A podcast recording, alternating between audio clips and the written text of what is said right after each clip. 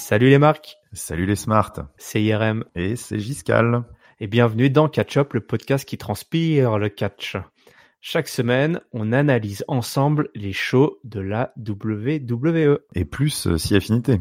Par exemple, au lendemain des Survivor Series et d'un match à l'issue violente entre Charlotte, la fille de Ric Flair, et la nouvelle chouchou venue de l'UFC, Ronda Rousey. La WWE a remontré son positionnement en fait. Euh, Charlotte versus Ronda, ça reste le main event de WrestleMania euh, en puissance. Du coup là, effectivement, on se retrouve comme des cons. Là, on était là à se toucher la nouille en disant Ah, ça y est, maintenant en fait c'est Becky versus Ronda qu'on veut voir. Sauf qu'une fois que t'as vu Charlotte versus Ronda, un match improvisé d'une intensité folle comme vous l'avez décrite, réjouissons-nous de ça, Mm. puisqu'on a quand même là triplette euh, Charlotte, Ronda, Becky Lynch. Enfin, excusez-moi, hein, mais qui fait de l'ombre à tout le à tout le roster, mec compris quoi. Donc Ah oui. Et parfois on se déplace même sur place au plus proche de l'action, comme en avril dernier à la Nouvelle-Orléans pour WrestleMania, la grande messe du catch, ce qui nous permet de vous livrer des analyses enflammées en direct, comme pour ce classique entre Asuka, la star du Japon, et la championne Charlotte encore elle. Le match était exceptionnel. La fin, euh, moi, m'a presque, euh, enfin, le, le Asuka qui fait, euh, tu étais prête pour Asuka, félicitations, et qui la prend dans les bras. Là, j'étais. Ah, C'est le moment, euh, c'était le moment émotion. ah, le public était. Euh, La larmichette. Il y avait vraiment ce côté euh, respect. On parle tout le temps de respect. Euh, Ouais. Quelque chose d'important, mais Des moments, ça sonne faux, mais là, ça. sonne- 90% du temps, ça sonne faux. Quoi. Ouais, voilà. Et là, euh, tu- enfin, vu ce qu'elle s'était mis sur la tronche, quand elle dit Charlotte was ready for Asuka, enfin, Asuka tout simplement. Asuka, TZ. Az- Asuka, c'était, euh, enfin, t'y crois, toi, t'étais la, la foule était euh, hypnotisée par ce moment-là, parce qu'on était à la fois proche, mais euh, proche de, de nos stars, mais finalement, il y avait quand même euh, 50 mètres euh, entre nous et, et eux, Mhm. mais tu sentais l'émotion et je sais pas, c'était, c'était réel, quoi. Et, euh, Et il n'y a pas que les Américains et les Japonais au catch, il n'y a pas que la WWE. Comme on vous l'explique avec cet épisode spécial catch mexicain et son émission phare, la Lucha Underground. c'est une série qui est pas produite par n'importe qui, c'est Robert Rodriguez. Donc il y a un petit côté cinéma, euh, de série télé qu'on a déjà, déjà évoqué, qui se ressent en fait. On a une patte un peu spéciale qu'on n'a pas dans un show WWE.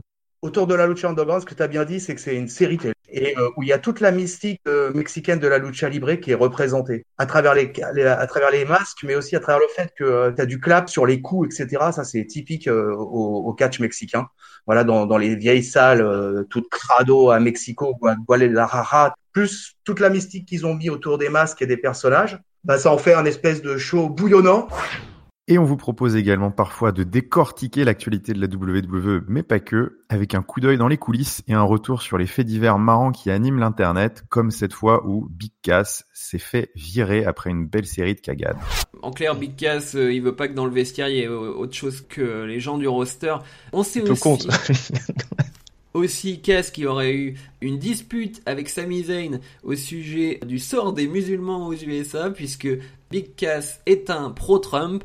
Il aurait aussi pété les plombs dans le bus, puisque il s'est retrouvé dans des toilettes qui avaient une serrure euh, cassée, étant peut-être claustrophobe, et il a décidé de défoncer la porte. On cumule un peu quand même. Ça, c'est pas mal quand même de casser la porte des toilettes de manière à ce qu'elle soit pas réparable et que les gens soient obligés de Il faut bien que faire leurs besoins à la porte ouverte. Et quand cette année de catch remplie de superstars euh, au corps euh, huilé et aux muscles saillants se termine, on se retrouve tous autour d'un micro et d'un vin chaud pour distribuer nos récompenses.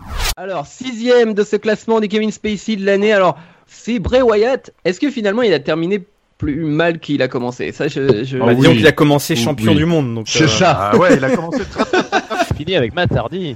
Et puis voilà, il finit aux oubliettes. Il a eu des matchs avec des asticots contre Orton.